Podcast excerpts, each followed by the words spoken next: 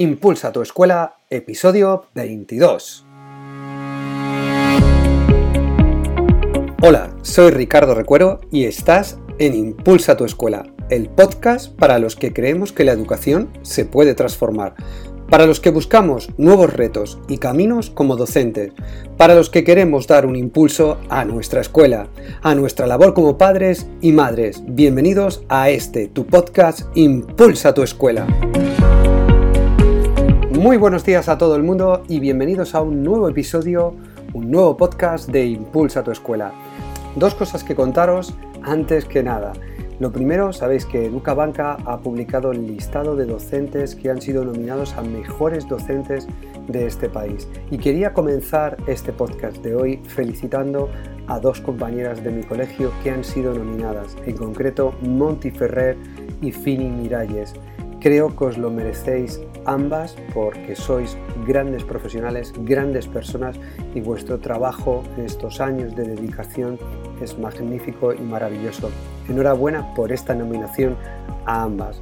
Por otro lado, quería contaros que ya está en marcha la plataforma, la web ricardorecuero.com y que hemos colgado ya los dos primeros cursos. El primer curso que es Transformando la Escuela, en la que hablamos los pasos para transformar una escuela, y el segundo curso que es un curso de diseño a través de la herramienta Canva y todos los recursos, las extensiones que podemos utilizar extra para sacarle el máximo partido. Además, este sábado vamos a poner ya en la web una masterclass de Gmail en la que vamos a contar cómo sacarle partido a Gmail como docente y como centro educativo. Te aseguro que te vas a sorprender de tantas cosas como no sabías de Gmail. Échale un vistazo porque de verdad merece la pena. Bueno, hoy es viernes y los viernes ya sabéis que tocan píldoras educativas. Así que adelante música de píldoras. Hoy os traigo una técnica que se utiliza mucho en productividad en las empresas, está muy de moda en el mundo empresarial, pero que realmente está demostrado que también puede funcionar en las aulas y en los colegios. Es una técnica que creó Francesco Tirilo allá por los años 80 y que es la técnica Pomodoro, sí, la técnica tomate.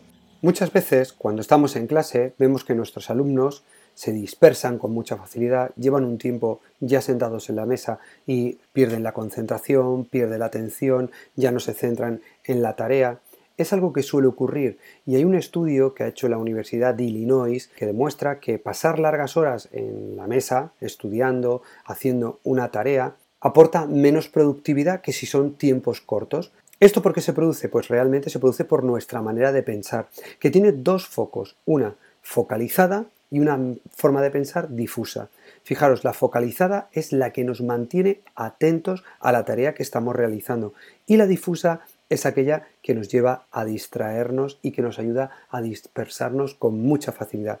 Pero curioso, necesitamos las dos formas de pensar y las dos son necesarias para conseguir un aspecto tan importante como la creatividad. Es decir, que tenemos que alternar la mente focalizada y la mente difusa, según dijo Francesco Chirilo, para conseguir ser más productivos y para conseguir ser más atentos. Pero ¿en qué consiste la técnica Pomodoro? La técnica Pomodoro consiste en medir intervalos de 25 minutos en los que pongas mente focalizada y saques adelante una tarea que no se te atasca y que la termines. Después te comprometes con hacer una pequeña pausa o incluso en darle o darles a los niños un pequeño premio que puede ser un paseo, un momento de levantarse, de dispersarse en clase. La técnica Pomodoro consiste en los siguientes pasos. Lo primero, explicarles a los alumnos en qué consiste la técnica y cómo la vamos a aplicar. No hace falta que les digamos, es la técnica Pomodoro, sino que cuál va a ser el proceso de aplicación de las tareas. Una vez que le hemos explicado la tarea que vamos a realizar, ellos saben que esa tarea se tiene que medir y que se va a hacer en 25 minutos. Cuando terminen esos 25 minutos y estén totalmente concentrados, es el momento que esos 25 minutos que están trabajando tengáis un temporizador, cualquier reloj, cualquier alarma, el propio móvil que os utilicéis como alarma, para que ellos puedan ver tiempo cómo va cómo va en, retroceso y cómo ellos pueden ver el tiempo que les queda de trabajo y sobre todo centrarse en esa mente focalizada o ese pensamiento focalizado para terminar la tarea.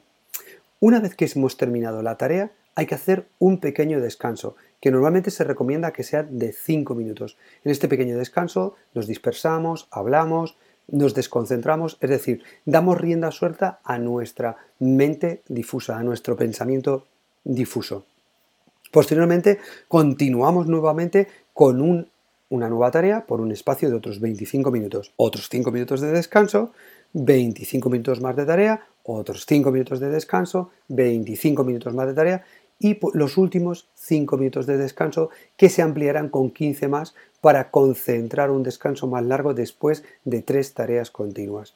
Es una técnica que funciona muy bien en las empresas, que se está aplicando a nivel de productividad de los trabajadores y que o utilizándola dentro del aula os vais a sorprender de manera increíble, ya que los tiempos tan cortos hace que el alumno esté muy concentrado y sabe que al final hay un tiempo de descanso, con lo cual el nivel de concentración sube y los niños tienen un mayor nivel de productividad. Yo os lo recomiendo que la intentéis, que la probéis, porque funciona magníficamente bien.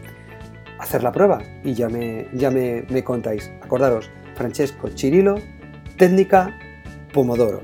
Bueno, pues hasta aquí la píldora educativa de hoy. No me quiero marchar sin daros las gracias a todas las personas que ya os habéis suscrito a la página web de ricardorecuero.com. Muchísimas gracias. Y a todos los que dais me gusta y reseñas de 5 estrellas, comentarios en iVoox, comentarios en iTunes, porque de verdad es maravilloso. Y este podcast no tendría sentido sin todos vosotros que estáis ahí al otro lado. Por último, el próximo lunes volveremos con un nuevo episodio de este podcast, una nueva entrega, la séptima entrega de la guía de la transformación educativa. Fijaros, esta vez vamos a hablar de cómo crear pertenencia a ese nuevo proyecto, cómo crear pertenencia al centro y cómo crear una identidad corporativa a nuestro centro. El miércoles, además, también tendréis un nuevo episodio del podcast con una nueva entrevista a una persona encantadora, autora del libro Inteligencia Natural como es José Carlos Aranda. Hasta entonces, nos vemos. ¡Chao!